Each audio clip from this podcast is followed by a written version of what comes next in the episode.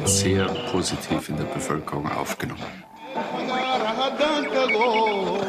Den Zuschnitt von Heimat mit der Heimat. Ich habe das Heimatmuseum, äh, äh, das Heimatministerium. Hallo und herzlich willkommen zum Bellevue Heimatministerium. Der EU-Türkei-Deal wurde im März vier Jahre alt.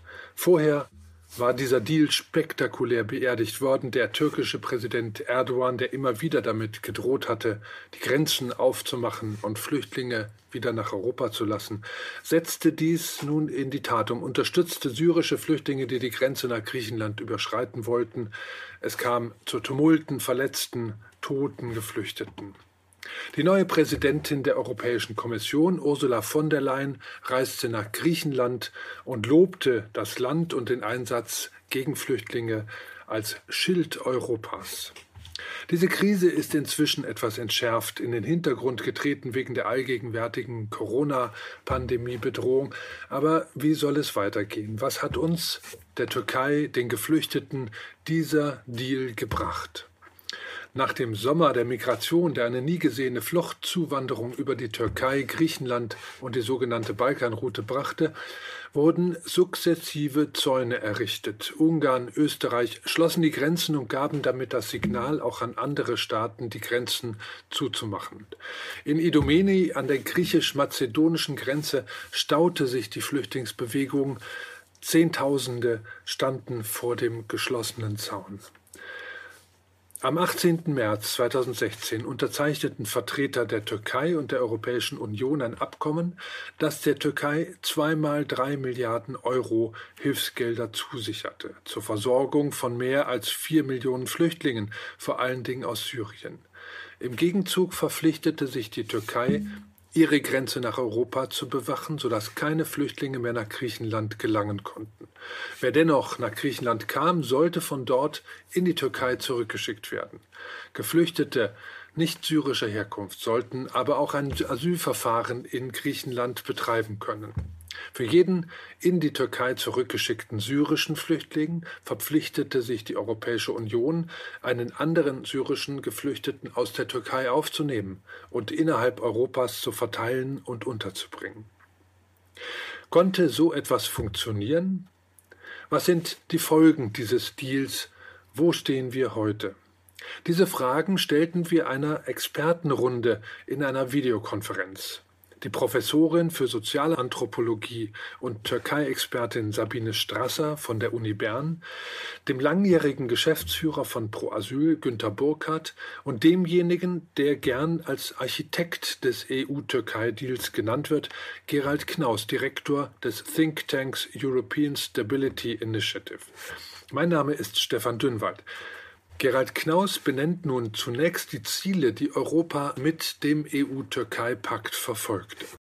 Naja, es ging uns um einige Ziele, die äh, zum Teil sehr ehrgeizig waren. Das erste dringendste Ziel war den Alternativplan, der damals von den meisten EU-Ländern vorangetrieben wurde, nämlich auf die vollkommene Abschottung durch die Schließung der Balkanroute zu setzen und Griechenland sich selbst zu überlassen. Also zu sagen, wir schicken Soldaten an die nordmazedonisch-griechische Grenze und wir hoffen dann, dass die Dinge in Griechenland sich so schlecht entwickeln, dass die Leute dort sich so abgeschreckt fühlen durch die Bedingungen, dass sie dann irgendwann aufhören, nach Griechenland zu kommen. Das war die Strategie, die äh, die Länder vorangetrieben haben, die allein auf die Schließung der Balkanroute gesetzt haben. Und ich habe jetzt nochmal nachgeschaut, Viktor Orban hat damals auch gesagt, wir brauchen keine Einigung mit der Türkei. Wir können das einfach machen, indem wir den Balkan abregeln. Das wollten wir verhindern. Äh, wir wollten, dass das Recht auf Asyl erhalten bleibt und wir wollten gleichzeitig, dass die Türkei die Unterstützung bekommt, die sie braucht für die größte Zahl von Flüchtlingen in der Welt. Über drei Millionen auch heute noch. Und die Europäische Union hatte da zwar was versprochen, schon im, im Herbst, aber das Geld ist nicht geflossen. Es gab keinen wirklichen Druck, kein wirkliches Interesse. Und dann wollten wir, und das ist gescheitert, also die Zahl der Leute, die gekommen sind, ist ja schnell gefallen. Die Zahl der Toten ist schnell gefallen. Die Unterstützung für die Flüchtlinge in der Türkei ist gestiegen.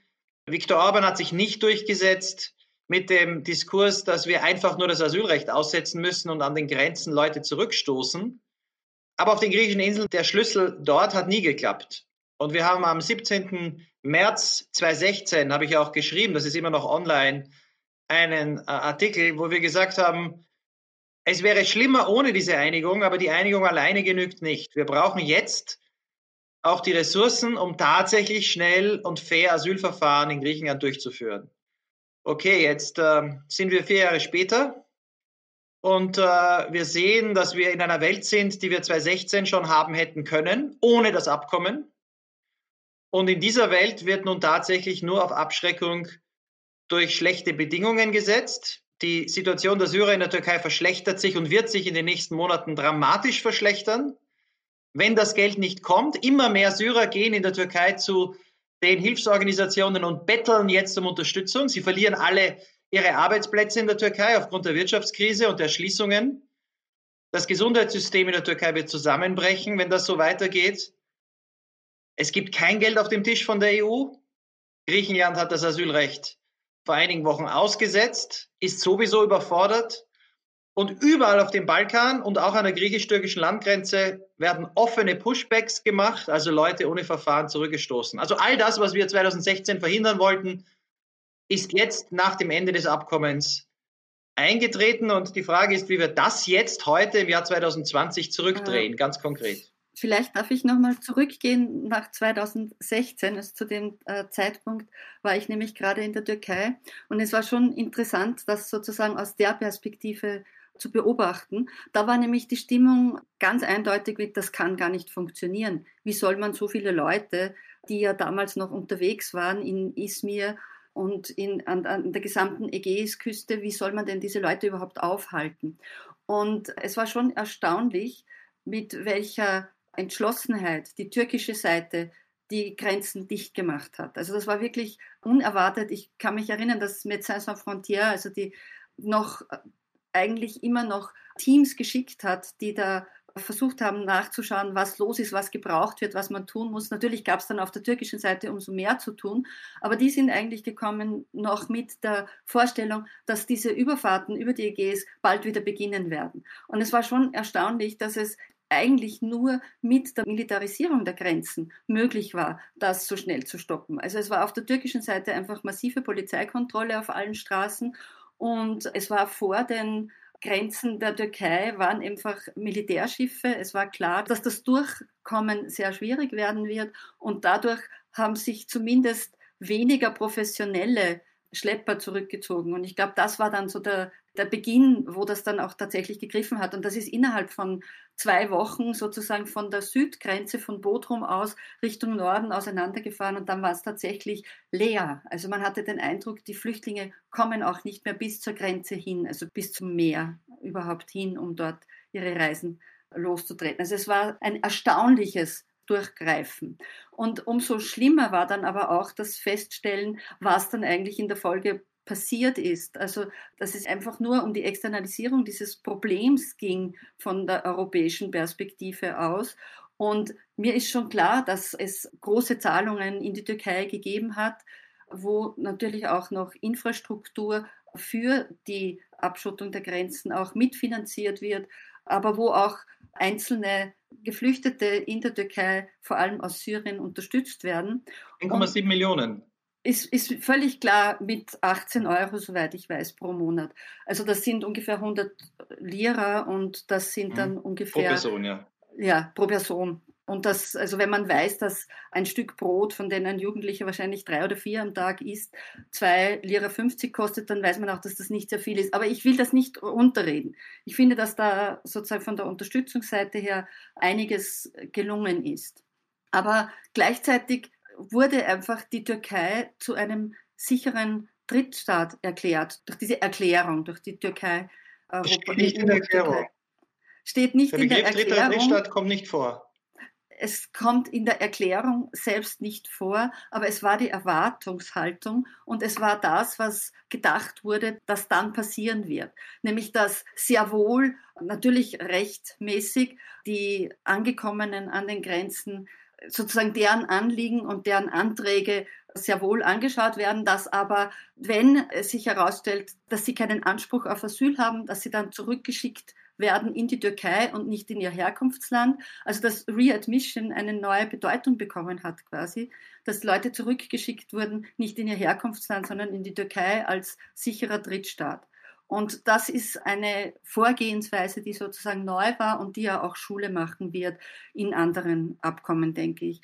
Da liegt natürlich ein Problem drinnen, wenn man die Türkei näher anschaut. Und es war natürlich die Erwartungshaltung, und das haben Sie auch immer wieder gesagt, Herr Knaus, natürlich war die Erwartungshaltung, dass die Türkei sehr viele zurücknimmt, damit eben dieser Stau, den wir jetzt in Griechenland haben, nicht entsteht. Und die Türkei hätte wahrscheinlich mehr zurückgenommen, als zurückgeschickt werden konnten. Es waren ja bis jetzt nur 2000 Leute circa, die zurückgeschickt wurden. Das griechische Asylsystem hat vermutlich noch nie wirklich funktioniert.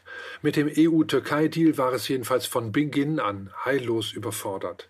Auf den Inseln sollte im Schnellverfahren der Asylstatus neu angekommener abgeklärt werden. Wer kein Asyl bekam, sollte umgehend zurückgeschickt werden. Unklar ist, ob auch die griechische Regierung gar nicht wollte, dass das System funktioniert. Jedenfalls blieb auch die notwendige personelle Ausstattung der Asylbehörde trotz europäischer Unterstützung immer eklatant hinter dem Bedarf zurück. Die Folge kaum jemand wurde in die Türkei zurückgeschickt, nur wenige wurden mit Asylstatus auf das Festland gelassen, neu ankommende Flüchtlinge ließen die Flüchtlingscamps auf den griechischen Inseln bald aus allen Nähten platzen. Wir haben von Pro-Asyl-Seite erst einmal hier wenig an Verbesserungen festzustellen. Es gibt aus unserer Sicht dreifache Fehlerhäufung. Das erste ist inhaltlich politisch Strasser zu, aber nicht in der Wortwahl. Es gibt seit der EU-Türkei-Erklärung keine Asylverfahren, bei denen inhaltlich in Europa die Fluchtgründe, die ursprünglichen, warum ist jemand geflohen, geprüft werden. Es wird ja nur noch geprüft, ist die Türkei sicher oder nicht, aber niemand prüft mehr die Fluchtgründe. Wir haben eine komplette Verlagerung der Flüchtlingsdebatte auf ein Herkunftsland, auf Syrien. Es wird nicht gesprochen von Afghanistan zum Beispiel, der zweitgrößten Gruppe, die über die Türkei nach Europa geht.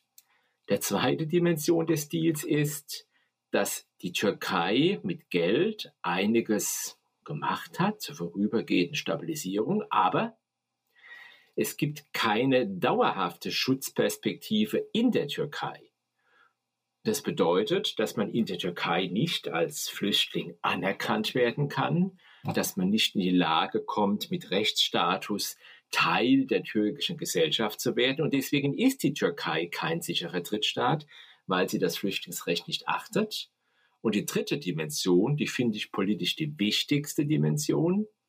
Es war für Erdogan ein Freibrief, repressiv die Kurdenpolitik zu betreiben. Es ist ein Freibrief aus unserer Sicht, ich weiß, dass Herr Knaus vehement widersprechen wird, in Nordsyrien einzumarschieren, denn die EU-Türkei-Erklärung spricht unter Punkt 9 von sicheren Zonen, wo man Flüchtlinge und die dort lebende Bevölkerung ansiedeln will, unterstützt. Also der Gedanke, in Nordsyrien irgendwas zu tun, den kann man durchaus so verstehen, dass da die Europäische Union, und das ist ja auch politisch abgedeckt, gegenüber dieser Syrienpolitik der Türkei beide Augen zudrückt und die Ohren schließt und den Mund hält.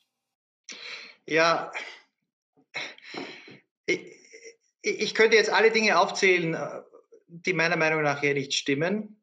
Natürlich gibt es Asylverfahren für alle Nicht-Syrer auf den griechischen Inseln. Die einzigen, wo es Zulässigkeitsverfahren gibt ohne Asylprüfung, sind die Syrer. Das ist seit vier Jahren so, das weiß auch jeder. Das, natürlich das haben Afghanen das, Recht, einen normalen Asylantrag nee, zu stellen. Sorry, das stimmt so nicht. Ah, natürlich stimmt das. Herr, Herr, Herr Burkhardt, Sie wissen das. Sie wissen, dass die griechische Asylbehörde äh, Unzulässigkeit nur bei Syrern anwendet. Moment, wenn sie in der Praxis im Moment sie bei Syrern anwendet, weil man sich davon bessere Chancen verspricht, die Menschen loszuwerden. Ja, aber bei Afghanen werden normale Asylverfahren durchgeführt. Natürlich. Moment, der EU-Türkei-Deal ist der Anfang und wir lesen es nach mit dem Begriff der Unzulässigkeit von Asylanträgen und der ist, ja, nicht ist EU-Recht. der ist nicht fixiert auf eine Nationalität Und dieser Mechanismus, und deswegen ist dieser Deal einer der zentralen Bausteine, den alle Menschenrechtsorganisationen genau deswegen angreifen, ist es, dass man quasi von vornherein die inhaltliche, substanzielle Prüfung der Asylanträge ausblendet. Okay, das stimmt nicht. So. Ich würde vorschlagen, die Leute lesen das Abkommen. Dann werden sie sehen, dass dieses Abkommen, was ja nur eine Presseerklärung ist, EU-Recht natürlich nicht verändern kann. EU-Recht, griechisches Recht, Flüchtlingskonvention gelten vor der Presseerklärung und nach der Presseerklärung. Äh, Das ist einfach, Ja, äh, das ist einfachstes internationales Recht, das ist eine Presseerklärung, die nicht Rechtsstatus hat. Natürlich Das ist ja- explizit sagt, das EU-Recht bleibt so, wie es vorher war. Und im EU-Recht gibt es Zulässigkeitsprüfungen. Und die einzigen Zulässigkeitsprüfungen, die die griechischen Behörden durchgeführt haben, weil sie, und ich finde richtigerweise gesagt haben, bei Syrern hat ja auch der griechische Staatsrat beschlossen, 2017, das höchste Gericht, bei Syrern kann man annehmen, dass Syrer in der Türkei sicher sind. Bei anderen haben es die Griechen nicht angenommen. Bei anderen gibt es normale Asylverfahren. Und jemand, der abgelehnt wird, in die Türkei zurückzuschicken, hat nichts mit Asylrecht zu tun. Das ist auch keine Frage des sicheren Drittstaates. Jemand, der abgelehnt wird, ist keine Frage des Flüchtlingsrechts. Dann ist die Frage, wie werden die Leute behandelt. Äh, Das ist äh, aber allerdings, wie Sie selbst festgestellt haben, es gab ja auch nur 2000, die zurückgeschickt wurden, weniger als in den Monaten vor diesem Abkommen. Aber ich finde, es bringt sehr wenig, jetzt diese Diskussionen zu führen, die sich im Kreis drehen. Meine Frage ist, wir haben jetzt seit Wochen kein Abkommen. Pro Asyl hat das gefordert. Das Abkommen muss aufgehoben werden. Es ist aufgehoben worden. Jetzt stehen wir in Ja. einer Situation, wir stehen jetzt in einer Situation, wo die EU kein Geld mehr für die Syrer auf den Tisch legt, was wir vorher gesagt haben. Wir stehen in einer Situation, wo die Griechen das Asylrecht ausgesetzt haben. Jetzt haben sie gesagt, sie werden es wieder einführen, aber wir werden sehen. Ich bin da sehr skeptisch. Die Situation auf den Inseln ist so schlimm oder schlimmer wie zuvor. Und in der Europäischen Union ist eine Mehrheit der Staaten, eine ganz große Mehrheit, mittlerweile der Meinung, Pushbacks sind okay. Wir haben das an der Landgrenze gesehen. Meine Frage ist jetzt die praktische. Was machen wir, denen es um den Schutz von Menschenrechten und Flüchtlingen geht, heute? Und im Jahr 2020 müssen wir erkennen, ohne EU-Türkei-Abkommen stehen wir vor all diesen Problemen. Sie sind noch verschärfter. Und wenn wir eine Lösung finden wollen, dann müssen wir die jetzt finden mit den Regierungen, die wir haben. Griechenland, in der EU, in der Türkei. Und meine Frage ist, und ich glaube, da könnten wir vielleicht sogar zu einem Konsens kommen, was machen wir jetzt? Vielleicht darf ich da gleich mal ansetzen. Also was, was machen wir jetzt? Und um das in den Griff bekommen zu können, um das überhaupt auch neu denken zu können, müssen wir uns ja schon fragen, was war bis jetzt an diesem Deal dran? Was hat er gebracht bis jetzt und was hat er für Probleme hervorgebracht? Also indem er ja selbst sozusagen die Probleme, die wir jetzt der, auf den griechischen Inseln haben, mit hervorgebracht hat. Ist Ach es Gott. natürlich die Frage, ob man, ja, es ist leider so, dass das auch ein Teil, die verstopften Wege sozusagen sind auch ein, ein Problem, mit dem wir zu tun haben. Und die Aber Europäische Idomeni, Union, darf ich das fertig, darf ich es fertig sagen? Die Europäische Union hat ja eigentlich zu Beginn des Deals sehr stark auf Relocation und auf der anderen Seite aus der Türkei auf Resettlement gesetzt. Also das waren ja zwei Tools, die ganz massiv betont wurden, dass man dadurch sozusagen Entlastung bringen wird. Durch sozusagen Umverteilung in Europa aus Griechenland auf der einen Seite und durch das Resettlement sozusagen als Ersatz für die, die zurückgeschickt werden, ein Resettlement nach Europa, das geplant war. Und beides hat eigentlich auch nicht wirklich funktioniert, so wie man sich das vorgestellt hat. Jetzt ist für mich schon so die große Frage, wenn man das erneuert, dann müsste eigentlich als Voraussetzung dafür einiges passieren. Es müsste nämlich Europa, wenn es überhaupt bereit wäre, diesen nächsten Schritt zu gehen und noch einmal Geld in die Türkei zu schicken, dann müsste es aber gleichzeitig auch mit den eigenen Resettlement-Programmen weitergehen. Also da bin ich ja ganz bei Ihnen. Es braucht Überlegungen, was man tun muss, um die Situation zu verbessern, weil wie sie jetzt ist, ist sie humanitär nicht erträglich. Da sind wir uns, glaube ich, alle einig. Die Analysen, die wir machen, sind nicht so unterschiedlich. Aber es geht darum, was brauchen wir für Voraussetzungen, um da überhaupt äh, einen Schritt weitergehen zu können. Und ich glaube, dass Europa das große Problem ist, weil es weder Relocation noch Resettlement voranbringt. Und auf der anderen Seite möchte ich jetzt noch einen Satz dazu sagen. Ich denke schon, dass die Türkei mit vier Millionen Flüchtlingen, die es derzeit im Land hat, eigentlich auch überfordert wird. Und das wird bei der ganzen Debatte um den EU-Türkei-Deal oft einfach zu sehr vernachlässigt. Dass nicht nur die Türkei sozusagen vielleicht Interessen hat, ja natürlich hat es das, regionale Interessen, Machtinteressen, Erdogan ist unzuverlässig, das alles wissen wir doch. Aber gleichzeitig haben sie einfach vier Millionen Geflüchtete im Land und die müssen versorgt werden, soll unterstützt werden von dem Deal, weiß ich, aber das reicht ja nicht. Und zudem gibt es auch in der Türkei Spannungen. Und die ganze Hoffnung, dass zum Beispiel, dass die AK-Party eben nicht ewig weiter regieren wird und dass es schon langsam zu Veränderungen kommt, da muss man auch mithören, dass die CHP ganz gut auch die, diese Trommel schlägt, dann schicken wir die Syrer zurück. Also da gibt es durchaus auch ganz andere Perspektiven, die von der CHB die Situation der Geflüchteten noch mal viel schwieriger machen würden. Und ich möchte noch einen Satz auch zu der ursprünglichen Situation sagen. Also es war ja auch nicht einmal Erdogan selbst, sondern Davutoglu, wie am Anfang erwähnt wurde, der diesen Deal geschmiedet hat. Und Erdogan hat die ganze Zeit sozusagen Opposition im eigenen Land gemacht. Wie ich in, in, der Türkei war, in der Zeit 2016, war es einfach so, dass Erdogan immer Europa eine Doppelzüngigkeit vorgeworfen hat. Und auf dem kann er jetzt weiter argumentieren. Also er kann natürlich ganz viel von dieser Situation auch machtpolitisch nützen. Und er braucht internationale Erfolge, weil es ist ja alles ein furchtbares Desaster, was er außenpolitisch in den letzten Jahren geleistet hat. Also um nochmal zurückzukommen auf den Punkt, was das Entscheidende bei dem Türkei-Deal ist, das ist nicht die Unterstützung der Flüchtlinge in der Türkei, der entscheidende Punkt ist, dass die EU mit der Türkei vereinbart hat, eine Regelung, dass die Türkei alle neuen See- oder Landrouten versucht zu schließen und dass sie zu diesem Zweck mit den Nachbarstaaten sowie mit der EU zusammenarbeitet. Das steht in Punkt 3. Das heißt, die Schließung der türkisch-syrischen Grenze, die knallharte Rückführungspolitik Richtung Afghanistan, das Ab Fangen von Menschen, die versuchen, aus der Türkei Richtung Europa zu fliehen. Klammer auf, auch türkische Staatsbürger, die verfolgt sind, erkennt man nicht bei Nacht und Nebel, wer es ist und lässt sie rein. Diese knallharte Schließung der Grenzen führt zu einem Dominoeffekt von Grenzschließungen von Ungarn bis Balkanroute bis Türkei, griechische Grenze bis syrische Grenze. Und das bedeutet, dass grundsätzlich für politisch Verfolgte versucht wird, ein Bollwerk zu errichten, wo man Asylanträge nicht stellen kann.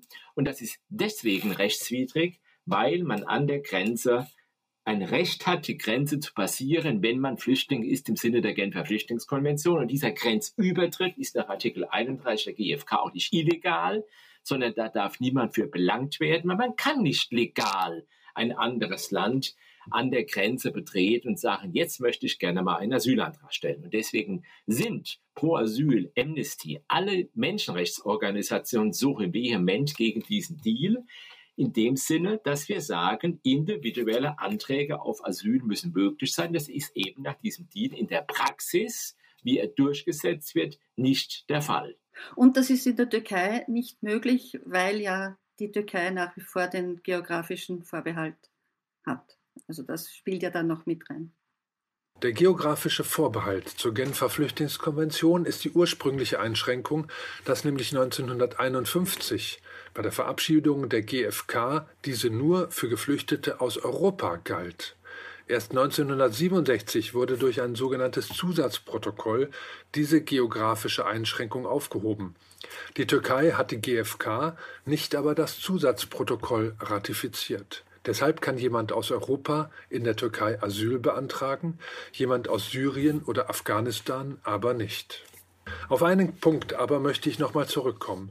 Mit dem EU-Türkei-Deal wollte man sich auch Zeit erkaufen, Zeit, um eine Lösung für die Flüchtlingszuwanderung zu bekommen. Diese Zeit wurde nicht genutzt. Die politische Lage in Europa, aber auch die Situation auf den griechischen Inseln ist im Grunde ähnlich wie im Winter 2015.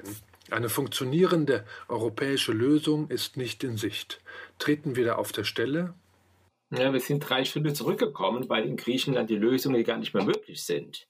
Wir hatten nie Asylverfahren in Griechenland, die den Standards genügen und in der Perspektive eines dauerhaften Schutzes in einer Aufnahmegesellschaft enden.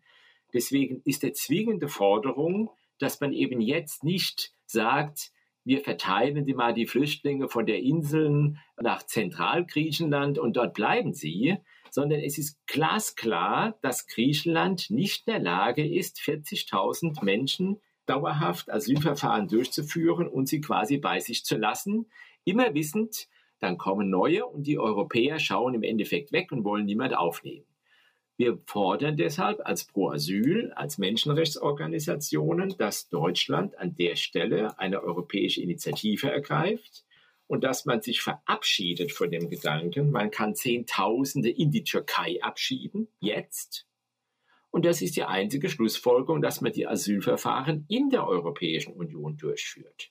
Und es bringt auch nichts zu sagen, naja, dann nehmen wir mal ein paar Kinder auf oder wir nehmen mal ein paar Anerkannte aus Griechenland auf, die, by the way, vielleicht gar nicht mehr da sind, sondern mittlerweile diffundiert sind in andere EU-Staaten. Das Kardinalproblem ist menschenunwürdige Zustände als Folge des Deals, als Folge von Mangel an Rechtsstaatlichkeit. Und was wir momentan machen müssen, ist quasi in jedem Einzelfall, wo es geht, bis zum Europäischen Gerichtshof für Menschenrechte zu gehen, um die Menschen rauszuklagen aus diesen Elendslagern. Und das ist mit solchen Zuständen, wo sie kaum Anwälte haben, kein Zugang zu Gerichtsverfahren, eine unwillige griechische Regierung, unwillige europäische Regierung und eine deutsche Regierung, die Angst hat vor Rechtspopulismus, ist das eine extrem schwierige Situation. Und durch diese Corona-Krise, die Corona-Pandemie, werden wir erleben, dass der Ausbruch der Pandemie in den griechischen Flüchtlingslagern eben nicht dort bleibt, sondern wir die ganzen Inseln treffen. Und wenn wir hier in Deutschland mal hoffentlich so weit sind, dass wir wieder zu mehr Freiheitsrechten zurückkehren können, werden wir erleben, dass die neue nächste Welle der Pandemie über uns hereinbricht, uns in ganz Europa. Und der Virus kennt eben nicht eine nationale Grenze. Und deswegen dürfen wir diese ganze Frage nicht mehr länger flüchtlingspolitisch diskutieren, dann müssen Sie mal diskutieren unter Gesichtspunkten der Pandemiebekämpfung. Es ist ein Wahnsinn, Großunterkünfte, Massenlager irgendwo in Europa zu haben. Und am sichtbarsten ist es auf den griechischen Inseln, aber auch in den anderen Flüchtlingslagern vor und an Europas Grenzen. Aber das Tragische ist ja, dass genau durch den Coronavirus sozusagen die nationalstaatlichen Grenzen so stark geworden sind. Richtig. Also es ist ja genau der umgekehrte Prozess passiert. Ich verstehe schon, was Sie sagen, aber die Realität ist derzeit eine ganz andere. Und vor allem in der Türkei haben wir derzeit sozusagen einen sehr starken Ausbruch. Also in der Türkei wird sich das viel stärker noch auswirken als zum Beispiel in Deutschland. Also es stellt sich einfach immer die Frage, welche Rolle spielt die Türkei bei dem Ganzen? Bei aller Unzuverlässigkeit der Politik eines Präsidenten Erdogan haben wir dort einfach auch eine Überforderung, die jetzt zusammenkommt aus einer großen Zahl von Flüchtlingen, die ja gerade in Zeiten von Corona aufgrund der unsicheren Arbeitsverhältnisse, in denen sie mehrheitlich gearbeitet haben, alle ihre Jobs verlieren und damit auch die Möglichkeiten, Einkommen zu generieren.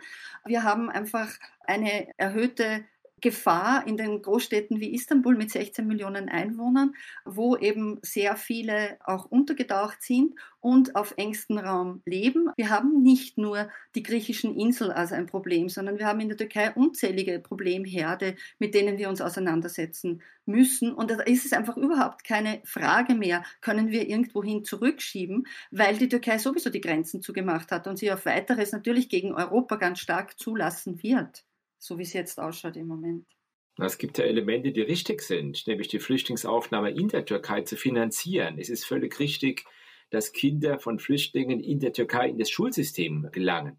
Wir brauchen eine Öffnung des türkischen Rechts und wir müssen, glaube ich, alle realistisch sehen, dass diese Corona-Pandemie kurzfristig nicht zu lösen ist. Und deswegen müssen wir nicht nur flüchtlingspolitisch denken, sondern an der Stelle auch sagen, okay, wie kriege ich in die Lager in Griechenland am schnellsten leer. Es wird keinen Tourismus in diesem Sommer in Griechenland in dem Maße geben wie bisher.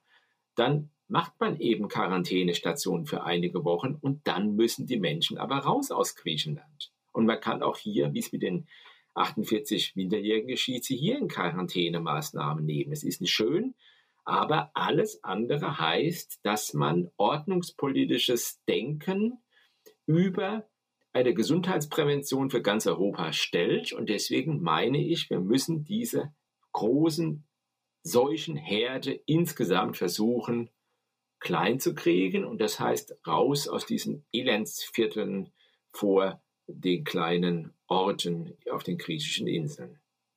Also wir haben derzeit eine Situation, wo in Brüssel über die Zukunft der europäischen Flüchtlings- und Asylpolitik nachgedacht wird, wo es auch sogar Budgetvorschläge gibt. Da ist nichts vorgesehen für Flüchtlinge in den Nachbarländern, weil es natürlich immer eine Alternative gab zu einer Hilfe für die Türkei und eine Abkommen mit der Türkei. Die Alternative war Orban. Und das war Monate vor dem EU-Türkei-Abkommen. Zäune, Soldaten, Asylrecht aussetzen, Leute zurückschicken. Militarisierung. Das ist die Alternative. Und die, die an diese Alternative glauben, glauben heute, sie müssen in der Türkei niemandem mehr helfen. Warum soll man den Türken Geld geben? Wir schicken einfach mehr Soldaten an die Außengrenze. Das ist die Strategie heute. Und Sie wissen, wie viele Regierungen diese Strategie offen verteidigen heute. Offen verteidigen. Jetzt kann Deutschland natürlich eine deutsch-deutsche Debatte führen, aber wir müssen zugeben, Lesbos ist nicht in Deutschland. Ohne die griechische Unterstützung der Regierung kann man nichts tun. Und wenn die griechische Regierung klar sagt, ohne eine Einigung mit der Türkei, ist ihre Priorität die Abschreckung mit allen Mitteln, inklusive die Marine. Wenn die griechische Regierung Leute zurückstößt an der Landgrenze, in der Erwartung, dass der Europäische Menschenrechtsgerichtshof ihnen am Ende Recht geben wird, weil ja ein griechischer Präsident dieses Menschenrechtsgerichtshofs erst vor wenigen Monaten gesagt hat, wenn die Spanier Leute zurückstoßen bei Marokko, ist das okay. Die Erwartung der Regierungen in Europa ist, dass die Gerichte sich anpassen, nicht umgekehrt. Ich fürchte, ich fürchte, dass sie nicht ganz falsch liegen. Denn Gerichte wissen natürlich, sie verlieren jede Glaubwürdigkeit, wenn sie Urteile treffen und die werden ignoriert. Das heißt, die Gefahr, vor der wir heute stehen, ganz konkret, ist, dass es ganz viele gibt in Europa, die sagen, keine Hilfe für die Türken, keine Hilfe für Syrien und der Türkei, keine Umsiedlungen aus Griechenland, Abschottung der Grenzen, Militarisierung. Das ist die Strategie von Donald Trump, das ist die Strategie von Viktor Orban seit, seit langem. Das ist die Strategie an der kroatisch-bosnischen Grenze. Das ist das, wogegen wir heute stehen. Und die Frage jetzt praktisch, wenn wir das nicht wollen, wenn wir aber wissen, dass es nicht genügt, dass Pro Asyl oder andere oder auch wir in Deutschland heute überzeugen. Weil, wie gesagt, ohne die Griechen, ohne die Türken, ohne die EU, ohne andere geht es nicht. Dann brauchen wir eine politische Strategie, wie wir Mehrheiten in Griechenland überzeugen. Mehrheiten, diese Regierung, denn die ist länger an der Macht und wie wir die Türkei überzeugen, dass eine Politik, die etwa den Syrern den Zugang zum Gesundheitswesen garantiert, dass die nicht aufgegeben wird. Welche Garantie haben wir, dass die Türken nicht irgendwann sagen, das ist zu teuer? In Griechenland wurde das jetzt so umgeändert, dass Asylwerber keinen Zugang mehr zum Gesundheitswesen haben. Das ist in der EU. Mit welcher Berechtigung sagen wir den Türken, sie dürfen das nicht machen? Wenn wir nicht eine Strategie entwickeln, diese Spirale umzudrehen. So, und jetzt mein Vorschlag. Die Strategie muss darin bestehen, erstens den Türken zu sagen, wir bieten euch wieder Geld an für Unterstützung, Sozialhilfe der Syrer. Die brauchen sie heute mehr als zuvor. Für Flüchtlinge, nicht nur für Syrer. Für Flüchtlinge. Was auch immer. Die, das Problem ist, dass natürlich die Türken Angst haben. Das war ja, Sie wissen das ja, Herr Burkhardt. Sie haben ja selbst mit den Leuten oft genug gesprochen. Sie denken ja auch politisch.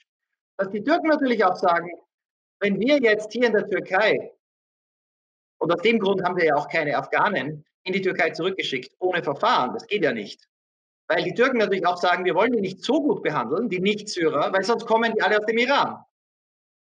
Das ist das Problem. Wir müssen eine Situation finden, wo es sich für Regierungen auszahlt, Leute gut zu behandeln. Dann nützt es uns aber nichts, wenn wir jetzt sagen, okay, das EU-Türkei-Abkommen ist weg, jetzt hoffen wir, dass die EU trotzdem Geld bezahlt. Das, das wird sie natürlich nicht tun. Also die EU sicher nicht. Ich weiß nicht, mit wie vielen Kommissaren Sie sprechen, aber wenn Sie sich anhören, was die Kommissare sagen im Budgetentwurf, das ist nicht vorgesehen. Die Griechen, umgekehrt, wenn Sie mit den Griechen reden und sagen, wir wollen Umsiedlungen aus Griechenland in größerer Zahl. Wissen Sie, was mir der frühere, der ehemalige, der Migrationsminister der Syriza-Regierung, Mr. Musalas, ein Arzt, der bei einer NGO gearbeitet hat, was der mir immer gesagt hat. Wir wollen keine Verteilung von Flüchtlingen aus Griechenland. Denn für jeden, den wir verteilen, kommen fünf Leute nach. Das wäre ein Sog. Das war die Politik von Syriza. Das ist die Politik heute. Warum fordert die griechische Regierung nicht, dass 10.000 aus Griechenland verteilt werden? Warum? Weil sie wissen oder denken, sie denken, sie wissen, dass dann 20.000 kommen. So, jetzt können wir sagen, okay, das ist schlecht, aber wenn die Griechen nicht für die Umsiedlung sind, wenn die Griechen selbst sagen, ein paar Kinder, das genügt uns, wie überzeugen sie dann andere Europäer? Wissen Sie, ich habe mit vielen in letzter Zeit mit vielen Regierungen gesprochen, Ministern, Präsidenten. Ein Präsident ruft einen anderen an in Europa und sagt, wir müssen was tun für die Griechen. Wir müssen denen Leute abnehmen. Die Antwort, die Griechen haben mir gesagt, sie wollen das nicht. Ja, was machen wir dann? Das heißt, wir brauchen eine Strategie, die allen zeigt, es gibt eine Möglichkeit, irreguläre Migration zu reduzieren, ohne das Flüchtlingsrecht aufzuhebeln. Wenn wir den Türken Hilfe anbieten, wenn wir den Griechen Hilfe anbieten, wenn wir aber gleichzeitig dafür arbeiten, dass Syrer in der Türkei eben doch sicher sind. Die Türken werden nicht auf einmal drei Millionen Leuten die Staatsbürgerschaft anbieten. Das haben die Deutschen bei den Bosniern auch nicht gemacht. Aber den Syrern in der Türkei, die haben einen unbegrenzten Status derzeit. Die sind seit Jahren dort. Die gehen in die türkischen Schulen. Der ist jederzeit widerrufbar. Ja, aber das ist überall so, Herr, Herr Burkhardt. Schauen Sie sich die Situation der Leute jetzt in Griechenland an. Das ist in der EU. Schauen Sie sich an, wie die Situation ist in vielen EU-Mitgliedsländern. Wir müssen den Kreis umdrehen. Es bringt nicht zu sagen, hier ist es schlecht, hier ist es schlecht.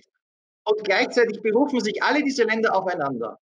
Ich glaube einfach, dass sich die Türkei auf so eine finanzielle Unterstützung auch dieses Mal nicht mehr einlassen wird. Sie haben nämlich einfach größere Ziele und sie brauchen Unterstützung, um eben nicht die nächsten 900.000 oder 950.000, die an der Mauer leben, derzeit hereinzubekommen. Also wir haben wirklich eine verschärfte Situation jetzt. Also ja. ich, ich verstehe Ihre versuche sozusagen, das über die griechischen Inseln derzeit zu überlegen. Aber das alleine wird nicht funktionieren, wenn sie die Europäische Union, selbst wenn sie die Europäische Union überzeugen, dass wieder Geld in die Türkei fließen soll, dann wird es einfach mit zusätzlichen Forderungen kommen müssen. Und das auch, weil es in der Türkei immer mehr Spannungen gibt weil auch in der Türkei nicht vier Millionen Flüchtlinge einfach problemlos eingegliedert werden können. Und auch wenn syrische Kinder viele 600.000, mehr als 600.000 jetzt in türkische Schulen gehen. Deshalb haben sie noch keinen sicheren Status. Und deshalb gibt es noch lange keine Arbeitsplätze für die. Und wahrscheinlich müssen wir größer denken. Wahrscheinlich geht es wirklich um die Frage, wie gehen wir eigentlich um mit einer großen Zahl von Menschen, die zunehmend so etwas wie eine Surplus Population, also eine, eine Population, die nirgends erwartet und nirgends gebraucht wird, darstellen. Was tun wir eigentlich als Europa, außer uns ständig abzuschoten und möglichst gut abzuwehren? das tut ja Griechenland und das werfen sie Griechenland ja derzeit vor und sie hoffen, eine politische Strategie zu finden, um Griechenland wieder auf einen anderen Weg zu bringen und Europa auf einen anderen Weg zu bringen. Aber wir sind mit, mit einer neuen Situation derzeit beschäftigt, glaube ich, und wo, wo es einfach um die Frage geht, welche Rolle kann Europa wirklich spielen, wenn es im Endeffekt immer nur um die Abschottung geht. Und das ist zurzeit die hauptsächliche Interesse. Und gerade wenn man auch die neue Politik der EU anschaut, wo keine Gelder für die Türkei bereitgestellt worden sind. Kann ich ein Wort noch sagen zur Türkei? Ich rede ja ständig auch mit den Türken und die fordern einige Dinge, einige Dinge, die die EU nicht zustimmen wird. Zum Beispiel Unterstützung für Flüchtlinge in Syrien. Die Türken wollen, dass auch syrische Flüchtlinge in Syrien von der EU unterstützt werden. Und Herr Burkhardt hat ja zu Recht gesagt, das ist extrem umstritten. Es gibt in der EU eben keine Unterstützung für die syrische Politik in Nordsyrien. Brauchen Sie nur hören, was Präsident Macron gesagt hat. Und daher auch kein Geld dafür. Jetzt kann man das gut oder schlecht finden, aber das Ergebnis ist, diese Leute in Idlib und in, und in Afrin, die werden derzeit entweder gar nicht unterstützt oder nur von der Türkei. Da fordern die Türken etwas, was sie nicht bekommen werden. Das ist klar. Also in der EU ist da überhaupt gar kein Zweifel daran. Was ich jetzt den Türken sage, ist, es ist im türkischen Interesse, zumindest zwei Dinge jetzt zu fordern. Erstens, aus dem EU-Türkei-Abkommen die Unterstützung für die nächsten vier Jahre fortzusetzen. Ich habe so viele Projekte in der Türkei getroffen, so viele Gesundheitszentren für Syrer, die von der EU finanziert werden, Schulprojekte, Frauenhäuser, in Sultan Beyli in Istanbul, ein ganzes Community Center für Syrer, all diese Institutionen. Das wird alles ohne Geld verschwinden.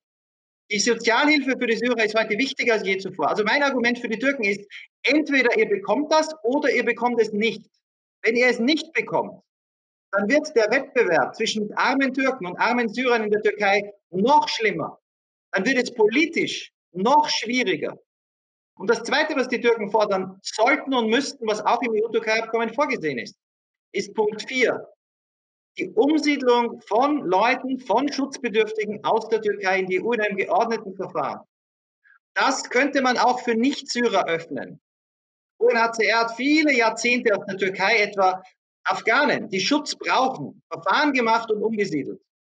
Derzeit und 2017 sind noch 80.000 Afghanen in die Türkei gekommen. Ich habe sie gesehen, wie sie registriert wurden. Sie haben dann ein Papier ausgefüllt für UNHCR, für den Antrag auf Asyl-Umsiedlung. Da war aber kein Datum, weil UNHCR keinen Platz mehr hat. Wenn jetzt die Türken sagen würden, liebe EU, wir fordern zwei Dinge, die für uns gut sind. Finanzielle Unterstützung für die Syrer, das ist für euch gut und für uns gut.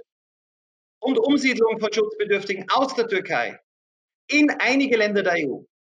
Dafür verpflichten wir uns und sagen den Griechen, wir bemühen uns weiterhin, indem wir auch die zurücknehmen von den Inseln, die nach einer fairen Prüfung keinen Schutz brauchen. Nur darum geht's.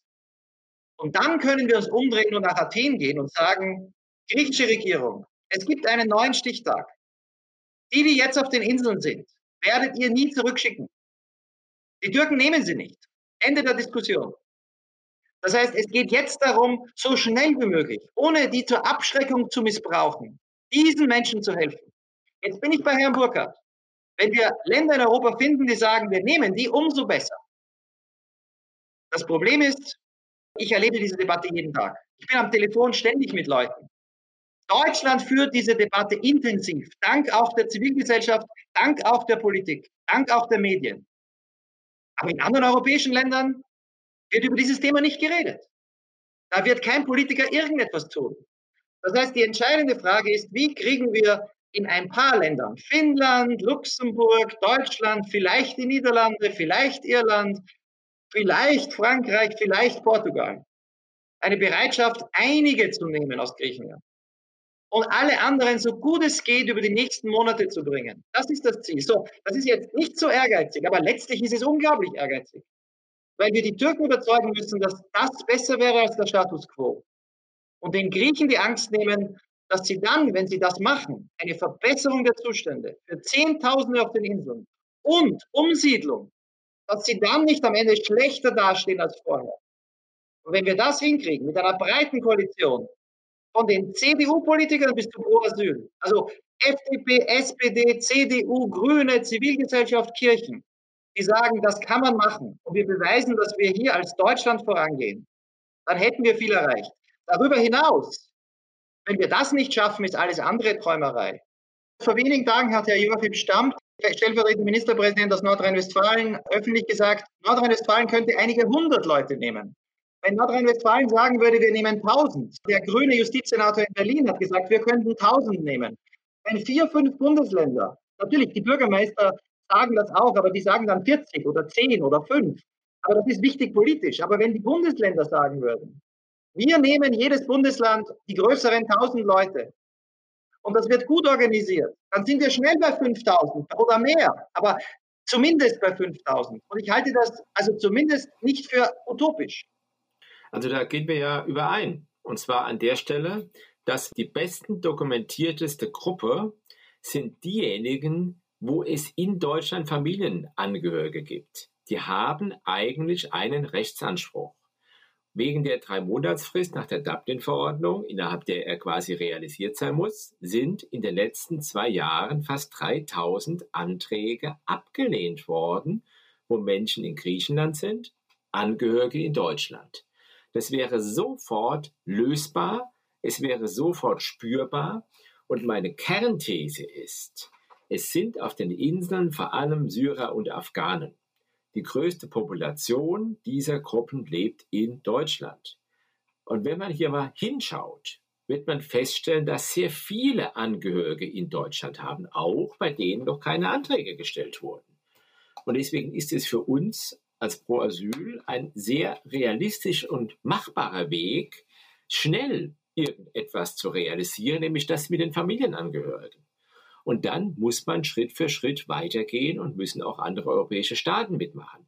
Aber dass man von vornherein jetzt anfing mit Minderjährigen und Mädchen und besonders schutzbedürftig, unbekleidet und so weiter und dann über Dossiers Monate streitet und parallel zuschaut, wie das Ganze gegen die Wand fährt, das ist eine Politik, die finden wir falsch. Und von daher, wenn wir uns hier in der Runde auf so eine Linie verständigen, dass die Bundesländer Aufnahmeprogramme starten, wo sie nicht nur Minderjährige willkürlich nach komischen Kriterien auswählen, sondern sagen, alle, wo es Family hier gibt, sind willkommen und die sollen dann zu uns kommen.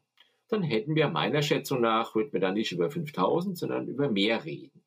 Und vor allem wäre es ein deutliches Signal, dass man wieder europäisches Recht ernst nimmt und nicht sagt, naja, Pech gehabt, gibt halt keinen Zugang zu Asylverfahren und zur Dublin-Überstellungsbeantragung in Griechenland, jetzt bleibt mal schön da, wo ihr seid.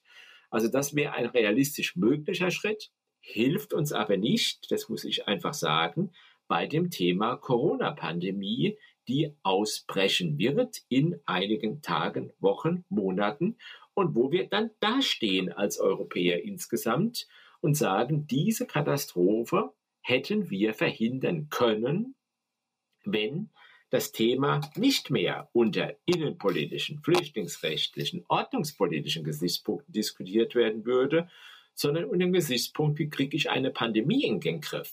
Und da muss ich, sage ich mal knallhart, so langsam die Zuständigkeit für dieses Thema den Innenministerien der Länder, der europäischen Staaten entziehen und muss sie in den Diskurs bringen mit Menschen, die sich Gedanken machen, wie stabilisieren wir das ganze Europa gesundheitsmäßig im Sinne einer Pandemiebekämpfung. Ja, ich stimme Ihnen vollkommen zu.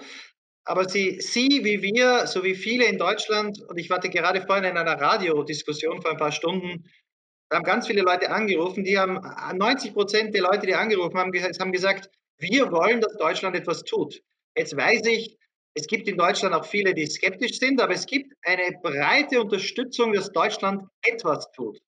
Und wenn man da jetzt Wege aufzeigt, dass Politiker möglichst viel erreichen, indem sie etwas tun, wie sie das ja auch aufzeigen und wegkommt von der Idee, es war ja gut gemeint mit den Kindern, aber es war natürlich eine Sackgasse, weil äh, unbegleitete Minderjährige sind immer sehr schwierig zu siedeln. Ne? Das, ist, das dauert immer lange, auch in, auch in normalen Zeiten.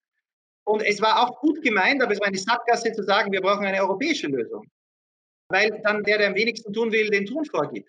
Zu sagen, Deutschland geht voran, weil wir die Möglichkeiten haben, aber auch vor allem, weil es in Deutschland eine Diskussion gibt wie diese hier. Das ist ja so wichtig. Es ist oft frustrierend, aber es ist extrem wichtig. Und dann gibt es die einen, die sagen, 50 ist nichts. Und dann sage ich Ihnen, in Österreich wären die Menschenrechtsorganisationen wie Pro Asyl, die es in Österreich gibt, die wären äh, unglaublich glücklich, wenn die Regierung sagen würde 50. Denn dort ist das Prinzip null. Und so gesehen hat Deutschland hier eine Vorreiterrolle, die viel damit zu tun hat, wie auch hier noch immer diskutiert wird. Und wenn man da pragmatische Lösungen anbietet, dann kann hier wirklich ein Beispiel in einer Zeit, in der überall in der Welt das Flüchtlingsrecht de facto abgeschafft wird.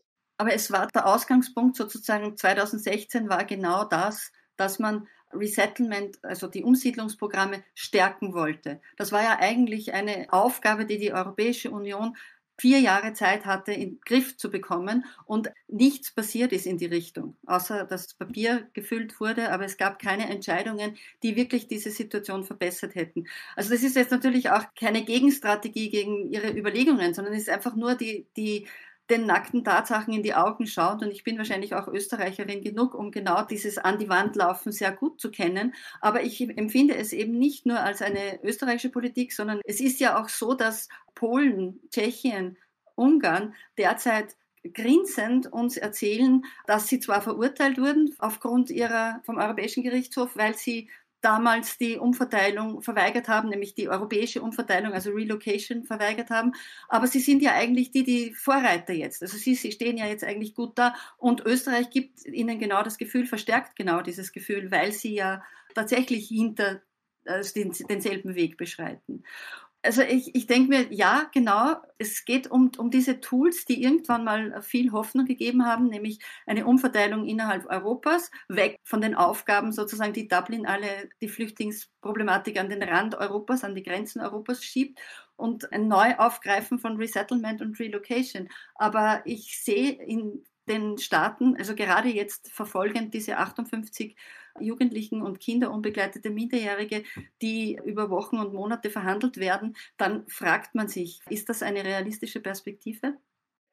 Also ich erzähle mir die Geschichte von 2017. Da haben einige Länder in der EU aus Griechenland in eineinhalb Jahren, das hat wirklich begonnen nach dem EU-Türkei-Abkommen, bis dahin waren es 600, danach waren es über 20.000 Leute umgesiedelt vom Festland.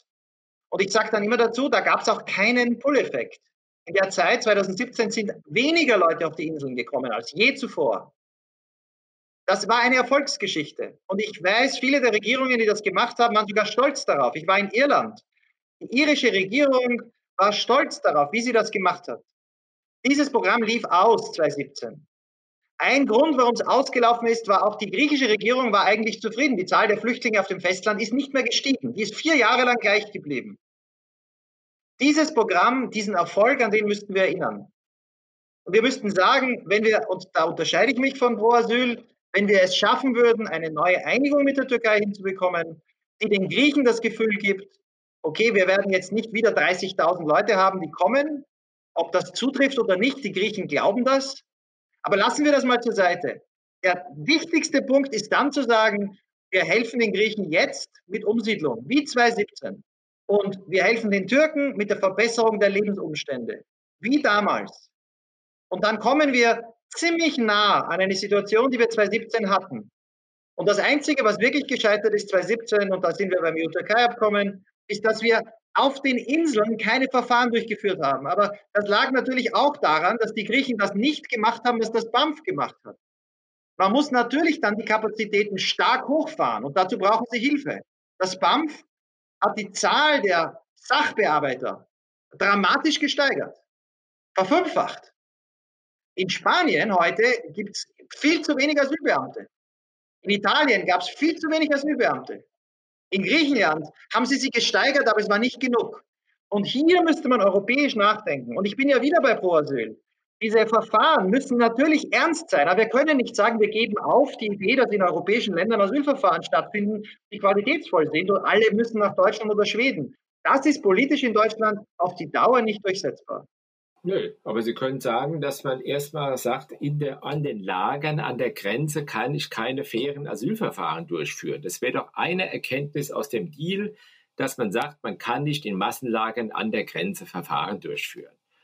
So, das heißt, die Menschen müssen in ein anderes EU-Land und dort muss man die Verfahren durchführen. Das muss nicht nur Deutschland sein, es können auch andere sein. Wir haben nie gesagt, alle hierher und das ist der einzige Weg.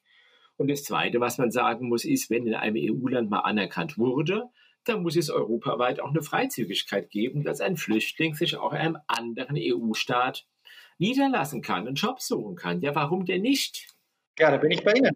Ich sage nur, dass wir Massen hatten in Griechenland auf den Inseln. Das lag natürlich im Jahr 2017 sind in einem halben Jahr nur 9000 Leute gekommen.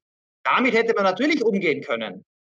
9000 Leute in einem halben Jahr, wenn da die Europäische Union mit Griechenland gemeinsam gewollt hätte, das sind 1500 Leute im Monat. Ja, aber das Dumme ist doch, dass Menschenrechte sich nicht an der Obergrenze einer Zahl festmachen lassen. Das ist Nein. doch das Problem. Nein, da haben Sie recht. Aber wenn wir die Zahlen aus den Augen verlieren, dann merken wir, dass in dem Moment, in dem die Zahl der Asylanträge größer wird als die Kapazität eines Asylsystems, Menschenrechte sich de facto auflösen. Heute gibt es in Griechenland kein Recht auf Asyl mehr, nicht wegen dem EU-Türkei-Abkommen oder dem EU-Recht, sondern weil heute jemand, der einen Antrag stellt, Jahre warten würde. Eine unabsehbar lange Zeit. Und dann hört auch das Menschenrecht auf, de facto zu existieren. Mal ganz abgesehen davon, dass eine europäische Verteilung von Flüchtlingen auch in den verhältnismäßig entspannten letzten Jahren nicht erreicht werden konnte, ein funktionierendes Flüchtlingsabkommen mit der Türkei müsste auch als eine Komponente die Aufnahme von Flüchtlingen direkt aus der Türkei beinhalten. Nur so könnte die Türkei auch entlastet werden. Aber auch dieses sogenannte Resettlement-Verfahren mit der Türkei ist bislang nicht wirklich umgesetzt worden, und die politische Gemengelage innerhalb Europas wie auch das Verhältnis zur Türkei lassen hier wenig Hoffnung auf eine Besserung. Hören Sie noch einmal Gerald Knaus. Ja, Sie haben vollkommen recht. Das ist schwierig. Ein Problem in den letzten Jahren war Herr Davutoglu und Frau, Frau Strasser hat es ja gesagt, Herr Davutoglu hat das verhandelt und dem war die Umsiedlung sehr wichtig. Seinen Unterhändlern, seinen Verhandlern war das sehr wichtig. Die sprachen damals mit Frau Merkel, mit Herrn Rütte über mehr als 200.000. Das war dieses 1 zu 1 Verfahren, hat in den Augen der Türken hätte nur zwei Wochen dauern sollen. Danach hätte die humanitäre Umsiedlung beginnen sollen. Das war die Erwartung in diesem Treffen in der türkischen Botschaft in Brüssel. Und ich habe mit den Leuten gesprochen, die da dabei waren. Und dann wurde Davutoglu abgesetzt und für den türkischen Präsident Erdogan war die Umsiedlung nicht mehr so wichtig. Die Türken haben nicht wirklich Druck gemacht. Und das ist so wie heute bei Griechenland. Aber jetzt sagen die Türken, politisch zumindest, es ist uns wichtig. Wir wollen, dass das auch wieder diskutiert wird, ernsthaft. Ich finde, wir sollten sie unterstützen. Menschenrechtsorganisationen könnten ja auch sagen, und das ist ja nicht schwierig, das tun sie vielleicht dann auch, hier hat die Türkei recht. In dem Abkommen steht Hilfe durch Umsiedlung. Dann ist die Frage, wen? Der Herr Burkhardt hat wieder recht. Es gibt natürlich auch in der Türkei viele Syrer, die Verwandte haben in Europa. Die Schweden bringen ziemlich viele Syrer derzeit immer noch aus der Türkei nach Schweden über Familienzusammenführung. Man könnte aber auch sagen, ein Resettlement-Programm, wie es das früher gab.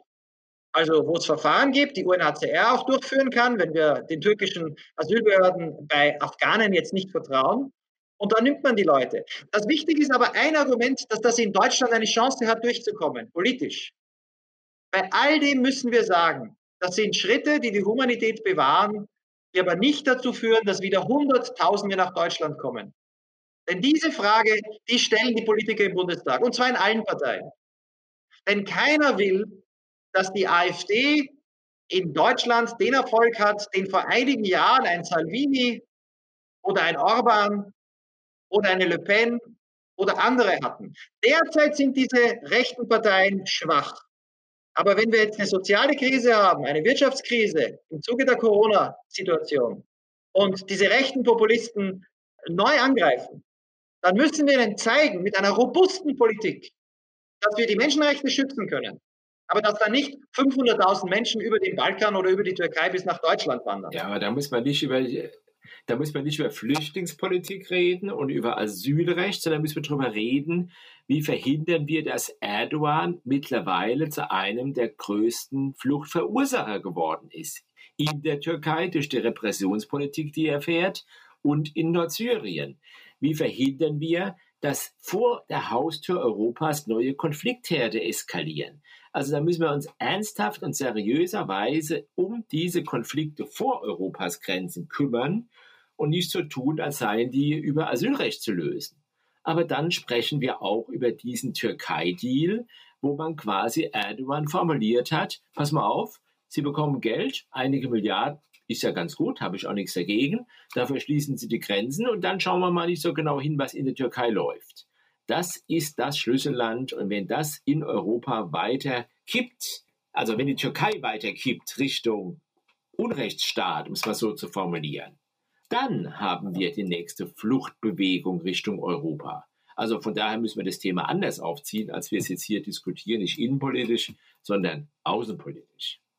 Ich stimme Ihnen ja zu, Herr Burkhardt, aber Deutschland hat sich in den letzten Jahren, obwohl es das Hauptzielland war und, und ganz aktiv bei der Zustandekommen dieses Abkommens, dieser Erklärung, für die Menschenrechte in der Türkei mehr eingesetzt als jedes andere europäische Land.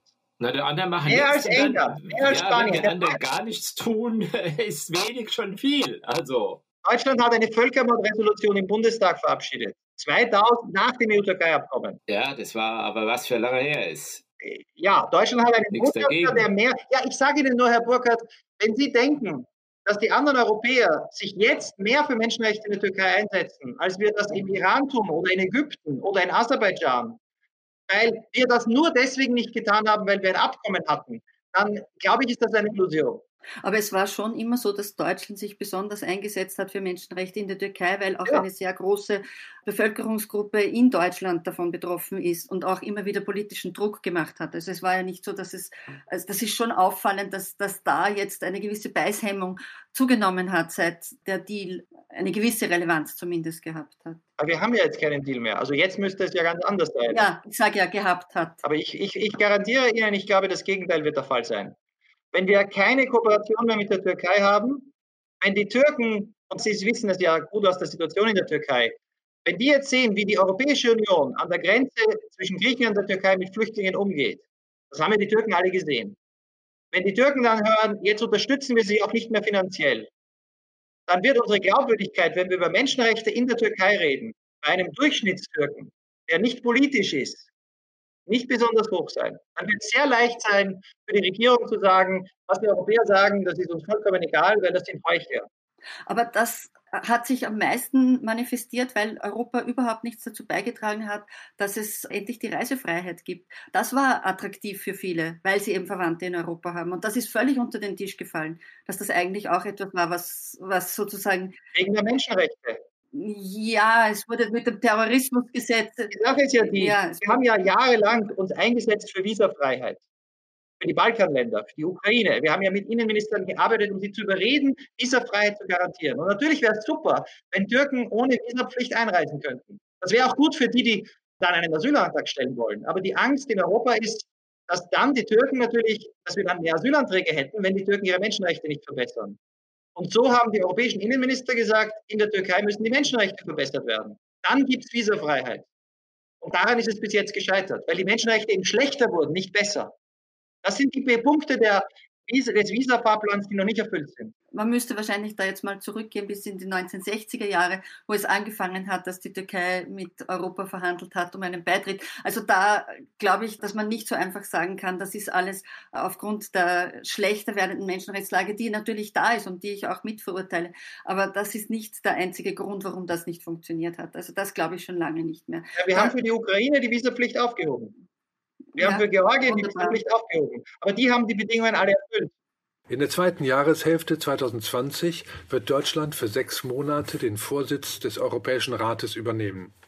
Für eine Schlussfrage habe ich die Gesprächsrunde gebeten, mir zu sagen, was Sie der Bundesregierung hierfür mit auf den Weg geben würden.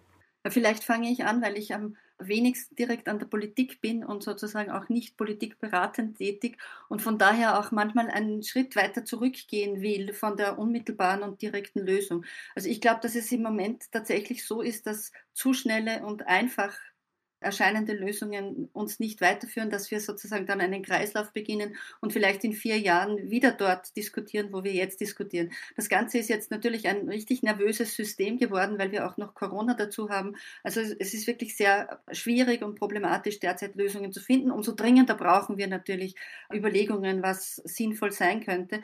Ich denke mir, das, was sich durch die ganze Diskussion durchgezogen hat, ist eben zum einen die Frage der Umverteilung weg von den Grenzen. Das ist ganz was Zentrales. Und das andere ist ein, ein Herausholen von ganz vielen äh, Geflüchteten aus bestimmten Gebieten. Und dazu gehört einfach die Türkei. Da sind zu viele Menschen derzeit sowas wie zwischengelagert und es werden immer mehr. Ich gebe pro Asyl völlig recht, dass die Türkei das mitverschuldet, aber das ändert nichts daran, dass die Zahl der Geflüchteten mehr werden. Also ich denke mir, dass es diese Tools, die 2016 ja so massiv gestärkt wurden in der Europäischen Union und so als Hoffnungsträger gegolten haben, dass die einfach bis jetzt gnadenlos versagt haben und einfach neu gedacht und vielleicht wie 2017 mal kurze Zeit in, eine positive Richtung weisen, dass da einfach ganz viel mehr daran gearbeitet werden muss. Und das andere ist, dass Europa diese Haltung, die mich einfach aus einer postkolonialen theoretischen Perspektive heraus immer wieder stört, diese Haltung der, der Überlegenheit, solange wir die nicht aufgeben, wird immer sozusagen jeder Diskurs dahin münden, dass wir entscheiden, wer das Recht hat, da hereinzukommen. Das ist politisch natürlich so, aber es ist moralisch trotzdem fragwürdig. Naja, es ist nicht nur moralisch fragwürdig, sondern es ist rechtlich nicht zulässig an der Grenze zurückzuschicken und an der Grenze auszusortieren nach irgendeiner Zahl. mir geht es nicht mehr nur um Flüchtlingspolitik, sondern wir haben eine Situation, wenn wir weltweit uns umschauen, wo Menschenrechte kaum noch zählen. Und Menschenrechte sind individuelle Rechtsansprüche von Einzelnen, die auch notstandsfest sind, auch Corona-fest. Das Folterverbot zum Beispiel, das Verbot der menschenunwürdigen Behandlung. Und das gerät weltweit alles in Vergessenheit. Und wir haben in Europa die Europäische Menschenrechtskonvention. Wir haben nächstes Jahr 70 Jahre Genfer Flüchtlingskonvention. Und ich erwarte von einer deutschen Bundesregierung, dass sie an der Stelle die Fahne der Menschenrechte hochhält, auch wenn es unpopulär ist. Und wir haben für diese Menschenrechtspolitik in Deutschland breite gesellschaftliche Unterstützung. Und da darf ich eben nicht nur auf den rechten Rand schauen, sondern ich muss an der Stelle Vertrauen haben in das, was Zivilgesellschaft, Demokratie und Rechtsstaatlichkeit ausmachen und was für uns seit 45, 1945 ausgemacht hat. Und das will ich bewahren. Und damit keine Deals auf Kosten der Menschenrechte, keine Pauschalablehnungen an den Grenzen, aber rechtsstaatliche Verfahren innerhalb der Europäischen Union. Wenn ich mir was wünschen könnte, dann wäre das einerseits etwas sehr Konkretes und andererseits eine größere Vision von der deutschen Präsidentschaft. Das Konkrete ist zu sagen, egal was wir theoretisch in unseren Dokumenten haben, wenn wir es nicht schaffen, in Südosteuropa, mit der Türkei, mit Griechenland, auf den Balkanstaaten, unsere bestehenden Rechtsnormen umzusetzen, also keine gewalttätigen Pushbacks im Balkan, in Griechenland, keine menschenunwürdige Behandlung, und den Aufbau von Asylsystemen. Wenn wir das dort nicht schaffen, dann hat Europa keine Glaubwürdigkeit. Also hier zu beweisen, dass Deutschland vorangeht und mit wem immer sonst der mitgeht und mit den europäischen Institutionen hier zu beweisen, das geht. Das wäre das eine. Das zweite ist größer. Wie Herr Burkhardt sagt, die Menschenrechte sind überall unter Druck, in der ganzen Welt derzeit. Donald Trump würde das Asylrecht lieber heute als morgen abschaffen. Äh, die Situation an der mexikanisch-amerikanischen Grenze kennen wir. Ich brauche die anderen Länder nicht aufzählen. Russland, Brasilien, Indien. Wir haben eine Situation, wo Deutschland mittlerweile der Stützpfeiler ist, auch bei der Finanzierung von Organisationen wie dem UN-Flüchtlingshilfswerk oder der Welthungerhilfe. Deutschland ist hier mittlerweile wirklich ein Träger des Systems geworden. Und hier eine Vision zu entwickeln, wie man andere überzeugen kann, mitzumachen. Wir müssen es schaffen, dass auch andere Länder sagen, wir sehen es als unser Interesse an, als etwas Gutes, Asylsysteme aufzubauen. Wir haben derzeit in der Welt eine überschaubare Zahl von Flüchtlingen. Also Leute, die wirklich über andere Grenzen hinweg geflohen sind. Und die Welt ist in der Lage, mit diesen Leuten umzugehen. Und hier eine Koalition aufzubauen. Und dafür ist aber auch wichtig zu sagen, Regierungen, die das tun, die sich für Menschenrechte einsetzen, können auch wiedergewählt werden. Denn wenn Sie in der Politik ein Beispiel andere über, überzeugen wollen, dann müssen Sie sagen, das machen wir, es ist das Richtige, aber es ist nicht der politische Selbstmord. Und auch hier ist Deutschland hoffentlich ein gutes Beispiel. Es ist möglich, mit einem breiten Konsens das zu machen und dann hat man trotzdem nicht einen Salvini als Premierminister. Und wenn das gelingt als Vision, dass die Flüchtlingskonvention im nächsten Jahr nicht stirbt, sondern eine Zukunft hat, dann wäre schon viel erreicht. Damit beschließen wir unser Thema vier Jahre EU-Türkei-Deal. Wir konnten sehen, trotz unterschiedlicher Ausrichtung sind doch die skizzierten Lösungswege der Gesprächspartner ähnlich, ebenso wie die Dringlichkeit, mit der sie auf die Probleme hinweisen. Es bleibt aber eine große Herausforderung, und nur einen neuen Deal aufzulegen, wird nicht reichen. Wir möchten uns noch einmal sehr herzlich bei allen Teilnehmern der Diskussion bedanken. Das waren die Professorin Sabine Strasser, Sozialanthropologin der Uni Bern, Gerald Knaus, Direktor von ESI, der European Stability Initiative, und Günter Burkhardt, Geschäftsführer von Pro Asyl. Danke auch dem Team vom Bellevue di Monaco, Krisi Ganzer, Moritz Krebner und Lukas Weinlein. Hier am Mikrofon verabschiedet sich Stefan Dünnwald.